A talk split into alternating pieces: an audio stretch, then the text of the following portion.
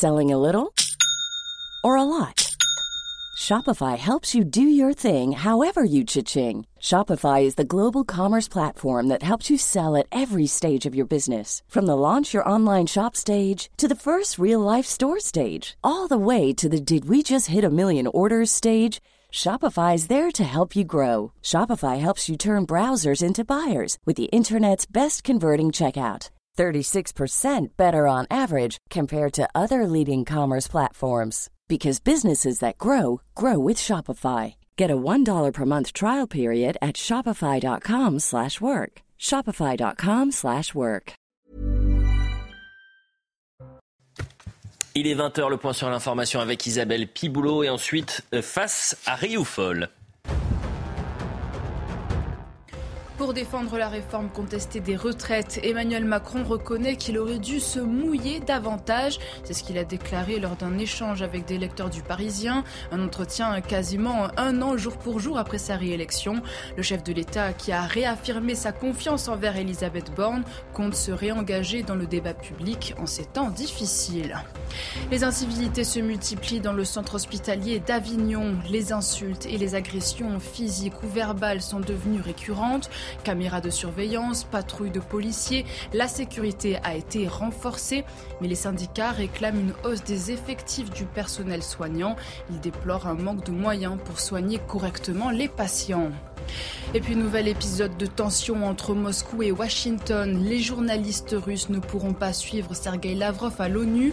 Le chef de la diplomatie russe sera présent à New York demain et mardi, mais les États-Unis ont refusé de délivrer des visas aux journalistes. Sergei Lavrov prévient Nous n'oublierons pas, nous ne pardonnerons pas cette décision lâche de Washington. Voilà pour le point sur l'information. À la une de face à Rioufol, quel avenir pour Emmanuel Macron Le chef de l'État se laisse 100 jours pour relancer euh, le pays, faire oublier la crise de la réforme des retraites. Il entend ce soir se réengager dans le débat public, immigration, emploi, santé. Les grands chantiers s'accumulent, le temps défile et la colère du peuple ne s'estompe pas. Un an après sa réélection, le changement, c'est maintenant On en parle dans un instant. Elle a une également aux abonnés absents depuis sa prise de fonction. Papendiaï, ministre de l'Éducation nationale, sort du silence et multiplie les propositions polémiques. Sa nouvelle cible, l'école privée. Il entend mettre la pression sur ses établissements pour imposer plus de mixité. À quoi joue Pape Ndiaye? Élément de réponse dans cette émission. Enfin, vous recevez, euh, cher Yvan, ce dimanche Clément Veil, Rénal, chroniqueur judiciaire, auteur de Rue Copernic.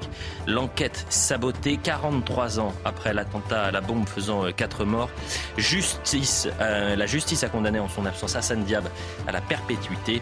Vous reviendrez sur ce combat judiciaire. Voilà le programme de Face à Rioufol. Cher Yvan, bonsoir. Bonsoir. Ravi de vous retrouver. Véronique Jacquier, bonsoir. Bonsoir à tous. Ravi d'être avec vous ce, ce dimanche. Emmanuel Macron a euh, accordé un entretien fleuve aux, Parisiens. Ouais, encore le euh, temps de le lire. Euh, bah, écoutez, 16 pages. donc, ah oui, beaucoup de choses. Il était face à 11 Français.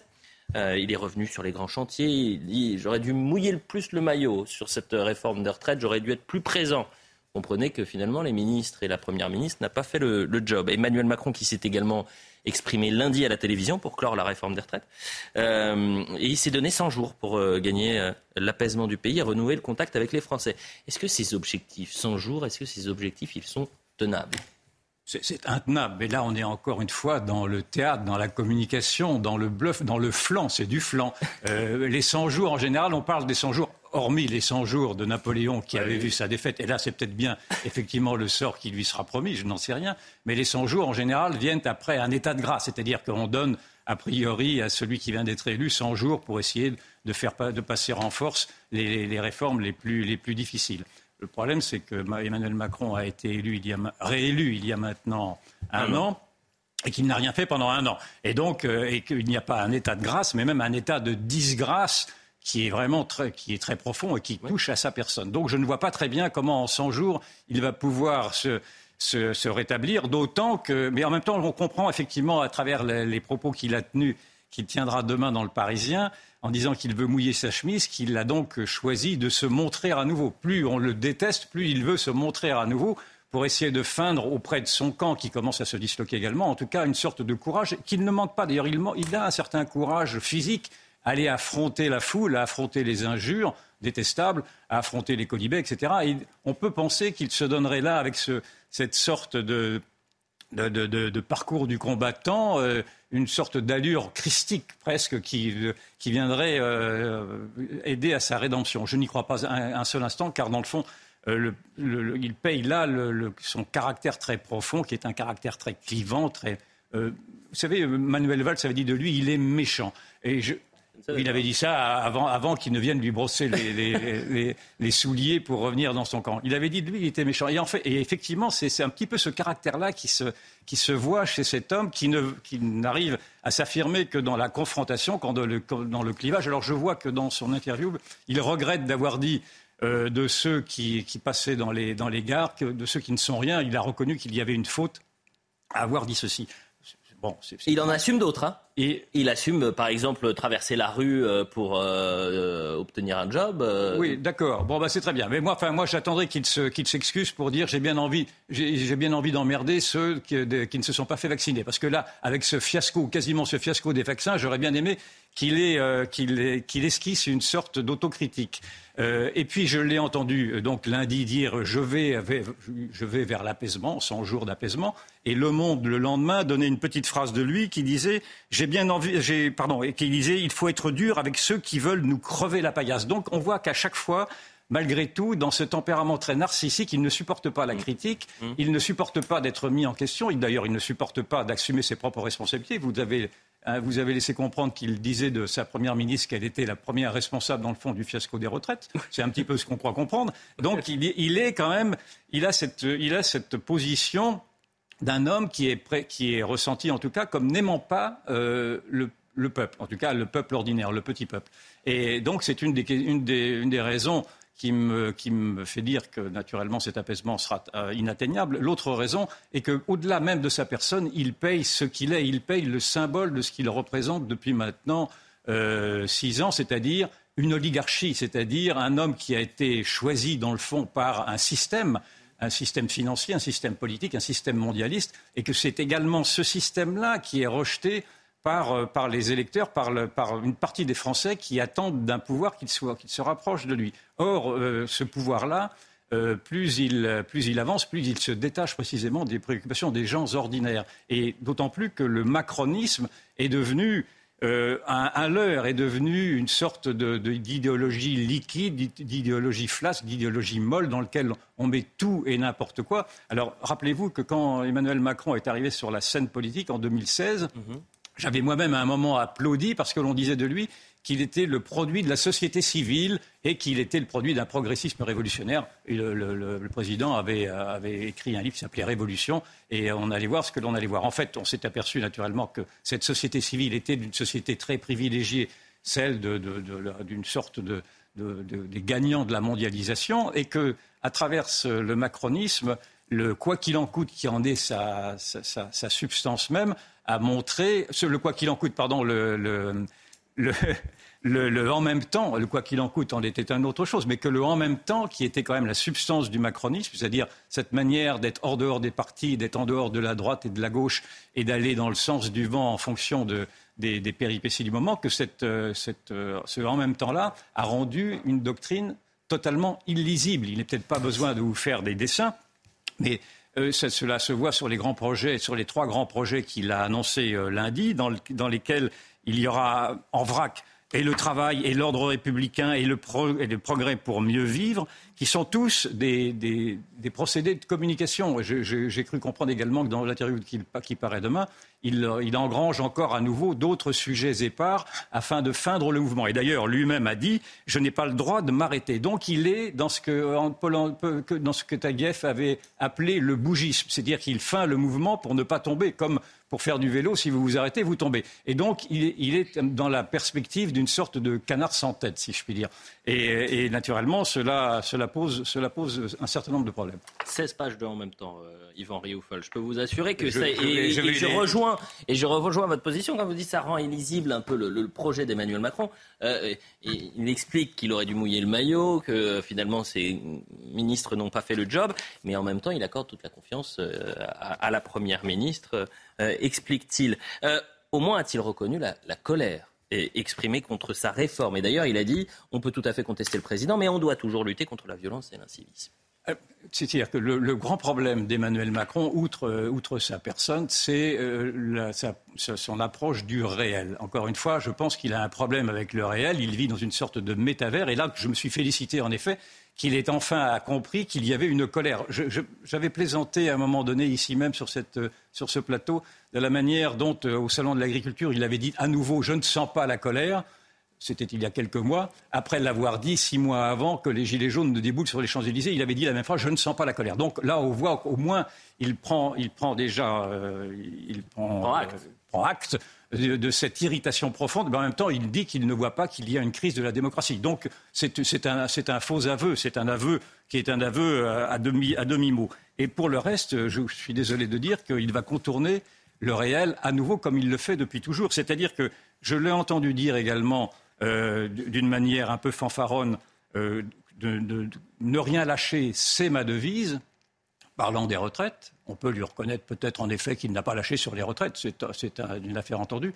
On pourrait d'ailleurs euh, s'interroger de savoir pourquoi cet homme qui, qui s'en appelle toujours à la diversité, ne veut pas prendre en considération les diversités des situations individuelles de ceux qui partent en retraite. De faire une retraite comme ça abrupte pour 64 ans pour tous, ça pouvait être également questionner. mais au-delà de cela, euh, je, suis, prêt à démontrer qu'il a lâché sur tout. Il n'a peut-être pas lâché sur les retraites, mais il a lâché sur tout le reste. C'est-à-dire que celui qui se présentait comme étant réformiste et qui allait transformer la France ne l'a pas transformé en six ans. C'est-à-dire qu'il ne l'a pas désendetté, mais il l'a au contraire endetté. Il n'a pas naturellement essayé de, suppléer à l'effondrement des services publics. Il n'a rien, rien tenté de résoudre sur les grands sujets du moment. Et sur l'immigration, je l'ai entendu dire et il le redit demain, je crois bien, qu'il va s'occuper, qu'il va s'attaquer à l'immigration clandestine. Mhm.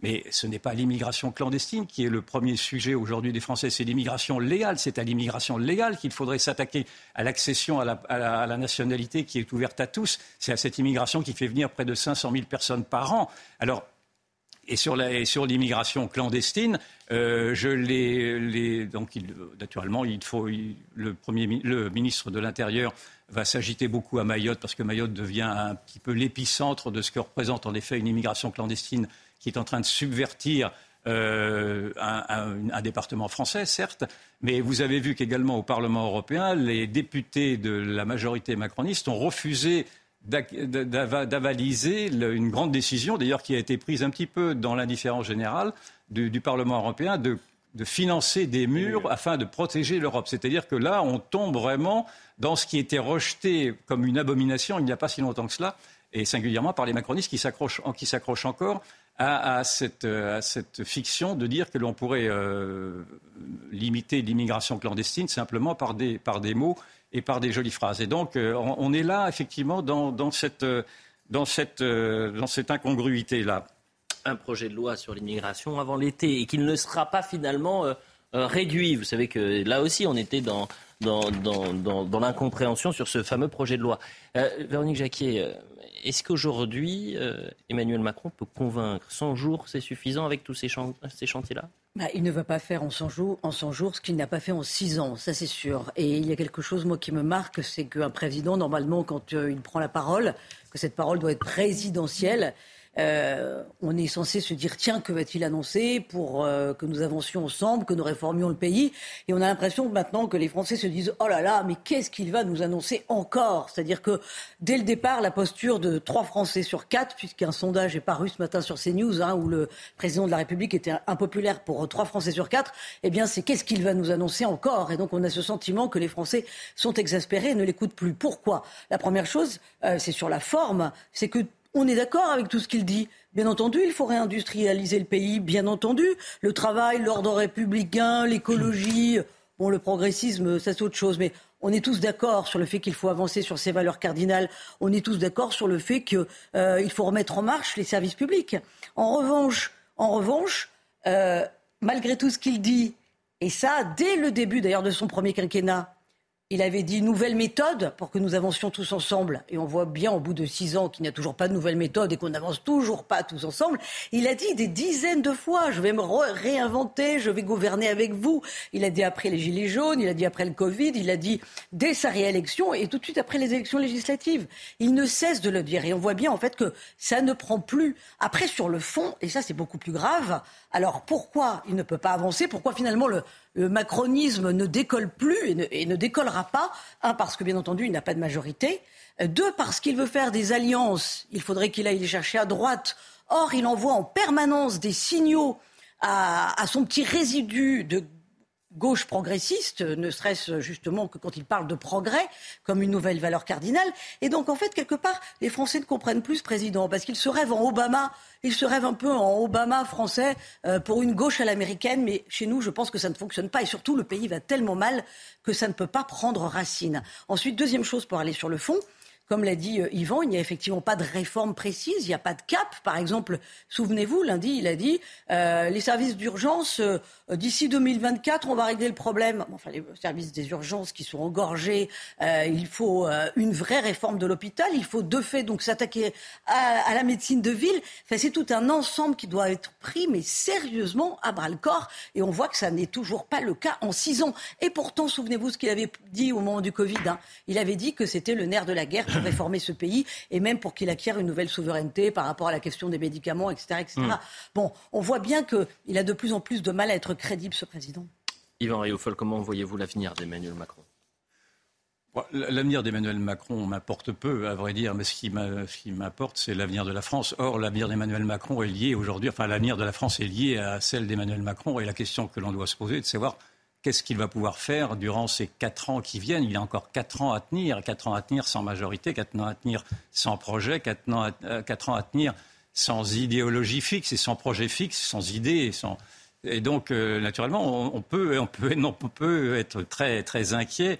Et l'on voit bien un petit peu la stratégie qui se dessine à nouveau. C'est une stratégie qu'il avait appliquée euh, après les Gilets jaunes, qu'il avait appliquée également euh, après le Covid, c'est-à-dire une stratégie qui consistera à instrumentaliser des peurs, la peur du populisme pour les gilets jaunes, la peur de la, peste noire pour le Covid. Là, ça va être la peur du chaos et de la chienlit pour, euh, euh, les manifestations de casseroles qui, reproduisent d'ailleurs avec une sorte de visibilité sonore ce qu'étaient les Gilets jaunes avec la visibilité visuelle de ce, pléonasme-là, afin de faire comprendre que vous êtes toute, une partie d'une population qui cherche par tous les moyens à se faire entendre de ce pouvoir sourd et aveugle. Donc on voit bien qu'il y a des, grands axes qui, euh, qui vont être à nouveau remis, euh, exploités par, euh, par ce président-là, mais cela ne va pas pouvoir tenir. Je pense qu'un président ne peut pas tenir seul face à un peuple qui se détourne de lui à ce point-là. Et encore une fois, ce n'est pas simplement ce président-là qui, pose problème, c'est tout ce qu'il représente de 40 ans, dans le fond, de pouvoir politique qui s'est détaché euh, des réalités, qui s'est détaché d'une partie d'un peuple qui était, devenu, considéré comme étant un peuple infréquentable. Donc je pense que le, président de la République ne peut pas, ne peut pas faire l'économie d'aller vers, vers le peuple à travers des, élections législatives, à travers des référendums. J'ai entendu qu'il voulait peut-être euh, relancer des référendums, mais certainement pas, en tout cas, sur les retraites. Je ne suis pas sûr qu'il le fasse non plus. Et alors j'entends dire également que Nicolas Sarkozy se présenterait et serait prêt à être le, prochain Premier ministre. Le prochain Premier ministre. Enfin, ce serait une situation totalement incongrue. J'entends bien naturellement qu'il est quasiment en situation de cohabitation, mais la cohabitation ne peut, ne, peut s'établir qu'à travers l'expression d'un vote, à travers des législatives. Il faudrait donc qu'il y ait d'abord un vote à travers des législatives avant que le président ne désigne un autre Premier ministre. Et ce ne pourra donc pas être Nicolas Sarkozy. Et on verra bien qui sortirait vainqueur de cette élection des législatives. Si c'était le Rassemblement national qui sortait vainqueur des législatives, ce serait naturellement une personnalité du Rassemblement national qui devrait être Premier ministre. Mais pour l'instant, on n'en est pas là du tout. Et on voit bien que à cette perspective épouvantable que d'avoir à questionner le peuple et à cette perspective épouvantable que d'avoir à, à, admettre qu'il y a effectivement qu'il y aurait une alternative peut-être avec le Rassemblement national pour l'instant, en attendant que les droites se réveillent, mais pour l'instant elles se tirent dans les pattes, euh, je pense qu'on est, on est, on est prié d'attendre et d'attendre dans le chaos. En un mot, euh, oui, en un mot, euh, bah non, on peut imaginer, je ne suis pas Madame Irma, mais on peut programmer quand même ce qu'il va nous annoncer. Il va nous annoncer euh, pléthore de conventions citoyennes. Il va essayer de faire jouer à plein pot la, le Conseil national de la refondation, le, temps, le tout en essayant de squeezer un peu le Parlement. Et voilà, une pseudo-démocratie participative alors qu'il ne sait pas donner aux Français les moyens de s'exprimer via le référendum. Donc tout ça va donner encore des situations très incongrues pendant les quatre ans qui viennent. il compte bien retourner sur le terrain dès la semaine prochaine. Et il y aura aussi des petits débats on a vécu les grands débats après les Gilets jaunes, ça couchait d'une souris. Le petit débat, on verra ce qui va se passer. Euh, Papendiaï, il nous reste quelques minutes, on a pris le temps vraiment de ah, rester sur euh, euh, Emmanuel Macron, mais Papendiaï, ministre de l'Éducation, a annoncé son intention dans le Figaro d'imposer des pourcentages de mixité sociale dans les établissements privés sous contrat. Euh, que vous inspire, Yvan, cette annonce? Écoutez, je ne comprends pas Papandiaï, très franchement. Je trouve cet homme dangereux. Je trouve, je, je, suis prêt à le qualifier de naufrageur. Non seulement il ne sauve pas l'école, euh, il ne cherche pas à la sauver du naufrage et de, tout ce que l'on peut connaître du désastre éducatif depuis. Alors ça ne date pas de lui, naturellement. Enfin, du désastre éducatif, du désastre des transmissions, de même de savoir lire, lire écrire, compter, c'est devenu quelque chose d'inatteignable pour une partie des sixièmes. Et donc, plutôt que d'avoir à s'attaquer à ceci, je l'observe qu'il qu'il essaye de, faire de, mettre de l'idéologie en disant qu'il faut maintenant éduquer les jeunes élèves à, l'éducation sexuelle ou, au paritarisme ou à l'égalité homme-femme, etc.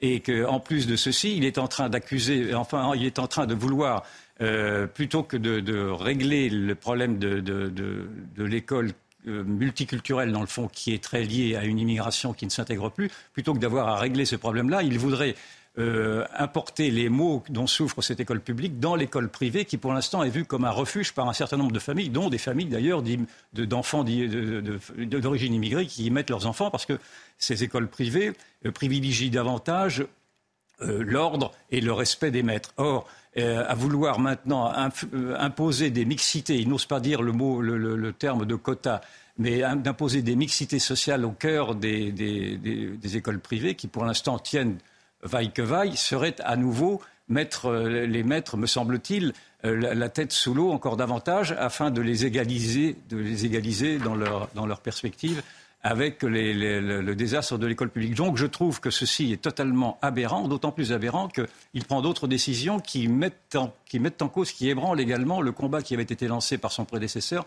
sur la laïcité. Donc je trouve que cet homme devient très dangereux. Vous faites allusion, quand vous parlez de laïcité, aux, nouvelles missions dévolues au Conseil des sages de la laïcité. Oui, c'est ça. Oui. Euh, c'était un, conseil qui avait été mis en place en, en 2019 pour donner des armes à l'éducation nationale afin de répondre aux offensives de l'islam politique au cœur de l'éducation nationale. On avait bien vu que l'éducation nationale avait été lamentable, notamment euh, pour, pour prévenir, pour ne pas prévenir précisément l'assassinat, l'égorgement, la décapitation de Samuel Paty. Et, donc, euh, il y avait là une, défense d'une laïcité offensive qui ne voulait pas euh, transiger, dans le fond, avec les exigences de visibilité de cet islam politique.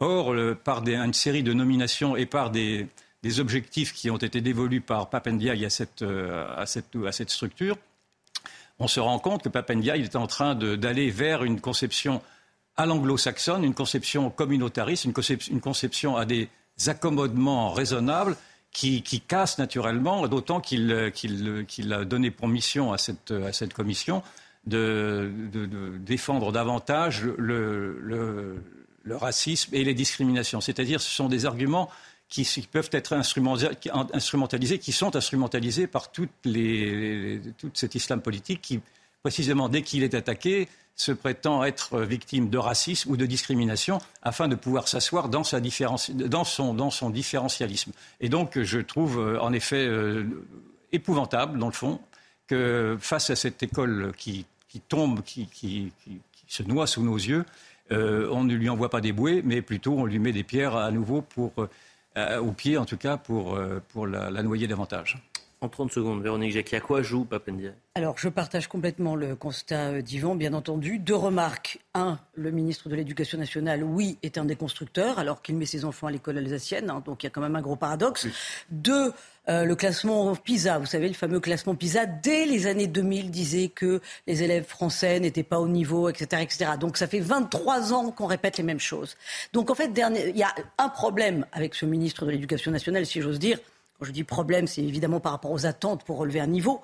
Euh, le deuxième problème, si j'ose dire, c'est que depuis 23 ans, on a quand même une administration qui est complètement idéologisée. Euh, qui est pour un égalitarisme exacerbé. Et donc, en fait, euh, derrière Pabdaï, il y a le fait qu'on laisse toutes les clés à l'administration. Ça, c'est un problème très franco-français. Et et voilà qu'il faut aussi euh, euh, faire la révolution de cette administration centralisée. La publicité, dans un instant, euh, vous allez recevoir Clément Veil-Rénal, journaliste chroniqueur judiciaire, et vous allez revenir sur l'un de ses ouvrages, Rue Copernic, l'enquête sabotée, puisque la justice a rendu sa décision vendredi en condamnant à la perpétuité, en son absence, à San Diab. ça va être un entretien passionnant, donc restez avec nous.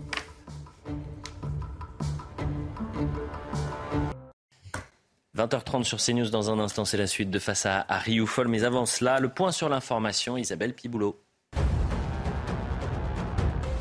La fin de l'inflation n'est pas pour tout de suite. Concernant les prix des produits alimentaires, la situation restera difficile jusqu'à la fin de l'été, prévient Emmanuel Macron dans Le Parisien.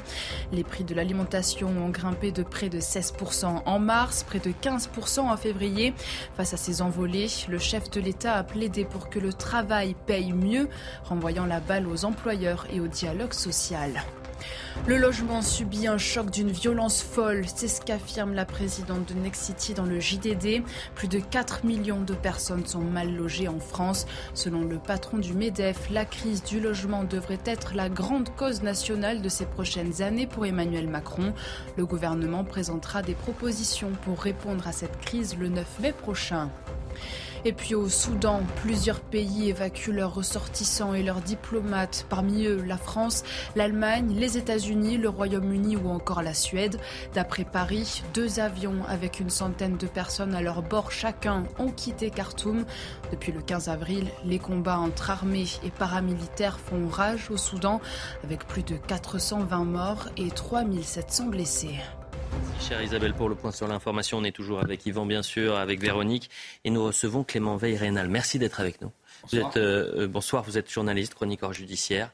Euh, vous avez écrit, euh, entre autres, les, le fusillé du mur des cons. Ça, c'était il y a dix ans. Ça, c'était il y a dix ans, mais c'est comme si c'était hier. Et rue Copernic, l'enquête sabotée. Je rappelle que 43 ans après l'attentat à la bombe faisant quatre morts rue Copernic, la justice a condamné vendredi, en son absence, Hassan Diab à la perpétuité. Pourquoi avoir invité, cher Yvan, euh, Clément Veil-Rénal ce, dimanche? Bah, Pour deux raisons. Parce que c'est un journaliste qui a du flair. C'est toujours intéressant d'avoir un journaliste qui sent bien les choses. En plus, c'est un journaliste qui a beaucoup travaillé sur les, opérations de désinformation, sur les opérations de propagande médiatique. Et puis surtout, euh, et donc, qui avait dénoncé le mur des cons euh, il, y a, il y a dix ans. Mais surtout, il a eu ce flair invraisemblable, il y a trois ans, de, de percevoir à travers cette, cette enquête sur l'attentat de la rue Copernic, donc c'était il y a 43 ans, euh, quatre morts, euh, cela visait la synagogue de la rue Copernic, et immédiatement avaient été accusés des mouvements néo-nazis, des mouvements nazis. Et euh, Clément Velrenal a fait une enquête très approfondie pour montrer d'abord qu'il y avait une désinformation sur, euh, sur cette piste-là. Il faudra savoir pourquoi est-ce que l'on a voulu s'aveugler sur cette, ce nouvel antisémitisme islamique, et puis surtout sur l'incroyable légèreté qui a été celle de cette, de cette enquête sur l'attentat lui-même, qui a duré 43 ans et qui, a, débouché aujourd'hui sur une condamnation de quelqu'un dont, deux juges d'instruction ont prononcé un non-lieu. Et donc, ce quelqu'un qui avait été arrêté est reparti, au, est reparti au Canada. Oui, parce que quand vous parlez de légèreté, il faut d'abord rendre hommage à plusieurs magistrats et à tous les policiers qui, depuis 43 ans, ont mené une enquête euh, digne d'un thriller hein, que je raconte dans mon livre, qui a permis d'identifier l'un des, euh, l'un des suspects qui aujourd'hui coupable puisqu'il a été condamné et dire oui, c'est le retrouver, retrouver M. Hassan Diab, un citoyen libanais qui avait refait sa vie au Canada, qui était devenu professeur d'université, euh, de sociologie à l'université d'Ottawa et il faut rendre hommage à tous ces magistrats qui ont fait une enquête de fourmi, minutieuse, une enquête du XXe siècle. Hein. À l'époque, il n'y a pas d'ADN, pas de caméra de surveillance, pas de téléphonie. Ils retrouvent des indices infimes, puis des pièces plus importantes, puis des témoignages, et ils retrouvent Hassan Diab, euh, qui a refait sa vie au Canada. Et il faut leur rendre hommage parce que leur enquête a permis euh, on fait un bref résumé de ce qui s'est passé, a permis en 2014 d'obtenir l'extradition de Hassan Diab. Les autorités canadiennes ont accepté, bien que Hassan Diab avait obtenu la nationalité canadienne, l'ont extradé. Il est, arrivé dans une, en prison en France. Seulement voilà, au bout de euh, trois ans, il y a eu un turnover obligatoire euh, au pôle antiterroriste. De nouveaux juges d'instruction ont, examiné le dossier et et tout ça, je le détaille dans mon livre, sous, un, euh, euh, sous un prétexte, il faut le dire, euh, d'une légèreté incroyable, les, ils ont accordé un non-lieu à M. Hassan Diab, qui a pu sortir de prison, c'était en 2018, sortir de prison le jour même, prendre l'avion. Le parquet, hein, il faut le dire, s'est arraché les cheveux, a fait appel le jour même, mais la procédure était ainsi faite que ça ne pouvait pas bloquer la libération de M. Hassan Diab. Et quelle a été la conviction de ces deux juges d'instruction qui ont succédé donc au juge d'instruction Trévidic qui, lui, avait accablé Il y euh, avait des éléments extrêmement centraux qui, là, après, ont été rappelés euh, euh, par la cour d'assises vendredi dernier, ce qui a entraîné la condamnation. Il y avait des indices, très, plus que des indices, des charges très sérieuses qui ont entraîné la condamnation de la Seine Diable. Eh bien, les nouveaux juges d'instruction, en 2018, se sont basés sur des témoignages, il faut le dire, très fantaisiste, très léger. Euh, brusquement, Hassan Diab, qui refusait de parler jusqu'à présent, a dit Ah, mais il y a des gens qui peuvent attester de ma présence à Beyrouth le jour de l'attentat. Il produit ces témoins, ce sont d'anciens, euh, même pas des camarades, d'anciennes connaissances de l'université de Beyrouth, qui, qui, disent, qui arrivent devant les juges d'instruction français, qui disent euh, Oui, nous nous souvenons, Hassan Diab, il y a 36 ans, était dans l'amphithéâtre avec nous le jour de l'attentat. Euh, ou à peu près. Je, donc cela a suffi. oui, alors on leur, pose quand même quelques questions. On leur dit mais euh, vous le connaissiez bien C'était un, bon ami euh, à vous? Non, pas plus que ça, mais on se rappelle, il était là. Et sur la foi de ces seuls témoignages, Hassan Diab a été libéré et il s'est retrouvé au Canada. Entre-temps, comme je vous le disais, le parquet a fait appel. L'appel a, a, fini euh, arriver devant la Chambre d'instruction, qui a annulé, c'était exceptionnel hein, en matière d'antiterrorisme, c'est une première, la Chambre d'instruction en 2021 annule le non-lieu des juges et renvoie Hassan Diab devant une cour d'assises qui explique le procès qui s'est déroulé euh, durant trois semaines à Paris. Seulement voilà, l'oiseau s'était envolé, si j'ose dire, et Hassan Diab était libre, il y avait un non-lieu, on ne pouvait plus renvoyer comme ça un mandat d'arrêt euh, de manière automatique, ce qui explique, voilà la situation invraisemblable dans laquelle on se retrouve aujourd'hui. La Cour d'assises euh, spéciale de Paris, euh, compétente en matière de terrorisme, à l'issue d'un procès extrêmement sérieux, extrêmement argumenté, a donc condamné Hassan Diab, en estimant qu'il était bien l'ancien membre du FPLP, l'organisation terroriste palestinienne, euh, qui avait posé la bombe rue Copernic et qui avait dévasté la rue, tué quatre personnes, fait 40 blessés. Mais M. Hassan Diab est aujourd'hui en liberté au Canada. Il se présente, il a encore donné une interview avant-hier soir à la télévision canadienne, il se présente comme le euh, Dreyfus canadien, comme un, universitaire innocent victime d'une situation kafkaïenne. Et aujourd'hui, euh, il n'est pas sûr du tout que l'on puisse obtenir euh, à nouveau une extradition. C'est en ce sens que le titre de mon livre, c'est Rue Copernic, l'enquête sabotée. Absolument. Et ce qui est très intéressant également dans votre livre, c'est que vous, vous, montrez comment, dans le fond, une opération de, euh, de manipulation de l'opinion a été montée dès le départ de, cet attentat. Et on verra ensuite cette, cette euh, manipulation de l'opinion euh, prendre corps dans d'autres attentats par la suite, afin de montrer une piste fausse, la piste de l'extrême droite, toujours l'extrême droite, en l'occurrence c'était la piste nazie, euh, afin de, disculper cette piste palestinienne qui était déjà quasiment une évidence dès le départ. Rappelez-nous euh, quels étaient les ressorts, dans le fond, de cette, de cette opération-là et qui en étaient, dans le fond, les, instruments, enfin les, instrumenteurs. Alors pour ceux qui, s'en souviennent, pour ceux qui ont vécu cette période, qui était à Paris, en France, dans les années 80, en octobre 80, il faut se rappeler que dès le soir de l'attentat, un mot d'ordre un peu euh, aussi mystérieux qu'automatique est lancé, euh, repris en chœur par les médias, repris par les politiques, repris par toutes sortes de relais d'opinion. On dit ce sont des néo-nazis qui ont euh, visé cette synagogue et qui ont commis cet attentat antisémite. Ce sont des néo-nazis qui ont posé la bombe. Alors on désigne un, groupe néo-nazi euh, aussi fantomatique qu'insaisissable, mais il faut savoir que cette fausse piste n'est pas à mettre sur le compte d'une simple surenchère de la presse que l'on connaît dans les premières heures quand on manque d'éléments durant les semaines et les mois qui vont venir, il va y avoir euh, toute une floraison de tribunes dans des journaux comme Le Monde. Chaque jour, chaque semaine, on va, euh, on va avoir droit à des imprécations sur la euh, montée du nazisme en France. Il va y avoir une réelle manipulation politique. Je me suis replongé dans la presse de l'époque. Hein. Voilà, j'ai fait un peu un travail d'historien. J'ai un peu, avec le recul, c'est insensé. On, on va expliquer pendant tout l'automne, pendant tout l'hiver, jusqu'à l'élection présidentielle de 1980, on explique que la France est menacée par le nazisme, que le président de l'époque, Valéry Giscard d'Estaing, est entouré de nazis, que la police française elle-même euh, aurait euh, laissé se euh, perpétrer cet attentat parce que la police est elle-même infiltrée par les nazis. Donc il va y avoir une sorte de, d'intoxication de, l'opinion publique. Avec des grandes manifestations. Et vous dites également, dans le fond, que la, la défaite de Giscard d'Estaing serait due en partie, dans le fond, à cette grande manipulation, selon vous c'est pas moi qui le dis, ça a été après écrit partout avec le recul. Alors je rappelle qu'il va y avoir 200 000 personnes qui vont manifester à Paris euh, avec le. À l'appel de qui alors Du MRAP notamment et de toutes. De, il n'y avait pas encore SOS Racisme à l'époque, mais de toutes les organisations, euh, euh, en tout cas les grandes organisations de gauche, d'extrême gauche, affiliées au Parti communiste, vont prendre la tête de cette manifestation.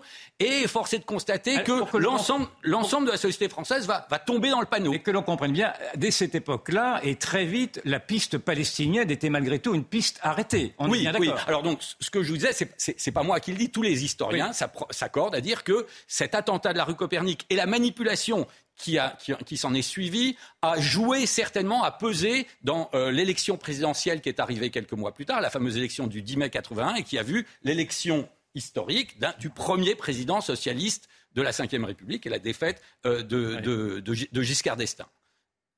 Oui, oui, j'entends bien. Mais, mais, ce procédé, ah. et, ce procédé, oui, vous dites. Oui, non, non, non, vous, vous, vous, ce procédé de, de, de, vouloir dissimuler dans le fond des origines. Ah oui, oui, voilà, euh, est un procédé qui a également euh, servi de prétexte à d'autres attentats par la suite. On, a, vu, on l'a vu. Racontez-nous quels sont les autres attentats qui ont. Alors, qui ont comme, vous, oui, comme, vous, comme vous l'évoquiez, donc il y a une énorme manipulation puisque en fait aujourd'hui on sait que dès les premières heures, les premiers jours de l'enquête, la police, elle, la brigade criminelle, va identifier euh, ce qu'il est convenu d'appeler une piste moyen-orientale, c'est-à-dire euh, la, piste d'un groupe, euh, la, piste d'un groupe palestinien. Et quand on regarde un peu tout ce qui va se dérouler dans les années à venir, c'est un peu l'objet de mon livre, c'est qu'on on, s'aperçoit que cette manipulation à propos de l'attentat de la rue Copernic est un peu la, matrice de toutes les manipulations à venir. Vous savez, cette, cette cette fable, cette, cette, euh, ce chiffon rouge que l'on agite en disant attention, attention, euh, la France serait menacée par le fascisme, la France serait menacée euh, par l'extrême droite, par des néo-nazis. C'est quelque chose après qui va revenir une sorte de, de, de, de fausse piste d'intoxication. Donnez-nous des exemples. Bah, par exemple, l'un des plus récents, c'est, rappelez-vous, au moment des attentats de Toulouse, euh, Mohamed Merah. Mohamed Merah, c'est-à-dire de, Montauban et de Toulouse, euh, un certain nombre de euh, journaux très sérieux évoquent dans les premières heures un attentat raciste qui viendrait d'un groupe pareil. On, invente un groupe, euh, un mystérieux groupe de soldats d'extrême droite qui voudraient se venger. Alors on dit regardez, les soldats de Montauban étaient tous euh, noirs ou arabes, donc c'est un attentat raciste. Et puis quand quelques euh, jours après il y a l'attentat contre l'école juive à, Toulouse, on dit oui oui, et on sait que c'est le même tireur puisque l'attentat se déroule selon les mêmes circonstances. On dit la piste d'un groupe d'extrême droite néo-nazi est non seulement évoqué, mais martelé par un certain nombre euh, de, spécialistes convoqués euh, pour la circonstance euh, sur les plateaux télé ou dans les, dans les colonnes de certains journaux. Véronique Jacquet. Oui, on comprend bien hein, la matrice de la propagande, mais là, en l'espèce, pour l'attentat de la rue Copernic, qui avait intérêt à instrumentaliser à ce point Est-ce que vous donnez des noms vous avez parlé du Parti communiste en tête d'une manif de 200 000 personnes, mais est-ce qu'on peut dire qui avait vraiment intérêt à, faire monter cette peur de la peste brune, disons les choses? Je ne sais pas, je ne, je, ne, suis pas dans le... Je me suis intéressé à l'enquête, je ne suis pas dans le, cœur du complot, mais il suffit de regarder, il suffit de regarder qu'il y a bien eu une fausse piste absolument énorme, une manipulation gigantesque. Alors il faut savoir quand même que cette euh, fable de nazis qui menacerait les, démocraties européennes est une, dès les années 50 est une vieille fable du KGB. Il s'agit de, effectivement de, de dérouter l'opinion, pour euh, de la dérouter de, dangers qui sont autrement plus périlleux et autrement plus éminents, en disant euh, euh, les fascistes, le fascisme va relève la tête. C'est le ce thème, cette formule très éculée du, du ventre encore fécond de la bête, de la bête immonde. Et c'est vrai que c'est quelque chose qui revient périodiquement. Alors bon. Là, on tombe peut-être dans le, on ouvre d'autres fenêtres, on tombe peut-être dans, le domaine de, la, euh, de la polémique, mais c'est vrai par exemple que depuis quelques décennies, on a beaucoup entendu dans certains euh, euh, éditoriaux, dans certains courants de l'opinion, on nous a beaucoup mis en garde contre un danger d'extrême droite, contre une extrême droite qui viendrait menacer les libertés publiques, notamment en France, et il se trouve que toutes les tous ces prophètes, tous ces oracles qui, nous ont mis en garde, n'ont pas vu venir, par contre, le danger euh, du djihadisme et, du terrorisme islamiste. Mais pardon, mais vous allez quand même beaucoup plus loin parce que vous, vous dites, vous faites référence dans votre livre à un moment donné à un pacte que vous qualifiez de honteux passé par les autorités afin de permettre à des organisations terroristes arabes de, de s'installer sur le territoire français à condition qu'elles ne perpétuent pas d'attentats sur le sol français. Pas de... perpètre pas de, d'attentats sur le sol français. Oui, ce que alors à travers l'affaire Copernic, j'ai essayé effectivement un peu euh, d'élargir et je me, suis rendu compte que cette affaire Copernic, euh, finalement, permet de décrypter 50 euh, ans ou plus d'un demi-siècle de, l'histoire du terrorisme, notamment palestinien en Europe. C'est l'une d'ailleurs des, des, thèses que je défends, c'est que pour des raisons un peu mystérieuse, hein. je n'ai pas toutes les réponses pour, pour un certain nombre de raisons. Le terrorisme palestinien constitue en France depuis des décennies et encore aujourd'hui constitue l'angle mort de la lutte antiterroriste. Parce que la libération intempestive de Hassan Diab qu'on a laissé repartir au Canada, ça n'est pas un événement isolé, ça n'est pas un, coup de tonnerre dans un ciel serein. Je rappelle, euh, rappelez-vous dans les années 70, euh, Abu Daoud, l'organisateur de l'attentat des Jeux olympiques de Munich, c'est pas rien, lors duquel 11 athlètes israéliens ont été assassinés. Euh, dans les années 76, euh, je crois, euh, Abu Daoud passe et de passage par hasard à Paris, il est interpellé par la DST, il y a un scandale énorme et brusquement les pouvoirs publics décident, avec un habillage judiciaire bâti dans l'urgence, décident d'expulser Abu Daoud, de l'exfiltrer en extrême urgence. Il prend un avion pour Alger où il est d'ailleurs reçu comme un héros et un chef d'État. Quelques années après, il y a, rappelez-vous, l'affaire Georges Abache c'est un peu, c'est une répétition de, la même histoire. C'est la, deuxième époque, le deuxième, le deuxième épisode. Georges Abache, fondateur du FPLP. Le FPLP qui d'ailleurs est à l'origine de l'attentat de la rue Copernic. Le FPLP qui n'a pas fait que des attentats en Israël, qui est responsable dans les années 70 et 80 de dizaines d'attentats sur le sol européen qui ont fait des centaines de morts. Georges Abache vient, vous vous rappelez, vient se faire soigner en 1993 à Paris euh, c'était sous la présidence de François Mitterrand. De nouveau, scandale d'État, on lui dit de euh, nouvel habillage judiciaire, des juges d'instruction euh, viennent le voir, disent non, finalement, on n'a aucun dossier contre vous, mais surtout, vite, reprenez l'avion avant qu'on change d'avis. Et Georges Abache, effectivement, repart vers Tunis. Et puis, vous le disiez, il y a cet épisode assez incroyable que je relate dans mon livre, il y a ce que j'appelle le pacte du Lido. Vous vous souvenez, Abou Nidal, euh, l'attentat de la rue des Rosiers, mais d'autres attentats aussi. On disait ah oui, mais Abou Nidal, il est insaisissable. On ne sait même pas où il est. Il avait pignon sur rue euh, dans plusieurs capitales arabes comme Bagdad ou Alger, mais on disait qu'il était insaisissable. Au même moment, en 1982-83, euh, la DST reçoit à Paris des émissaires d'Abou Nidal et les emmène dîner, tenez-vous bien, au Lido et entre euh, deux numéros de, striptease des Bluebell Girls, les, responsables de la DST passent un accord avec Abu Nidal et ils disent Bon, écoutez, on veut bien fermer les yeux sur vos passages sur le territoire français. Euh, vous ne serez pas interpellés, mais en échange, vos bombes, vous allez les faire exploser chez le voisin, euh, en Italie, en Allemagne, en Belgique. C'était avant Schengen. Il faut dire à la décharge de la police française que tout le monde faisait pareil il y avait une sorte de lâcheté euh, européenne. Chaque personne ne voulait voir euh, ce terrorisme palestinien.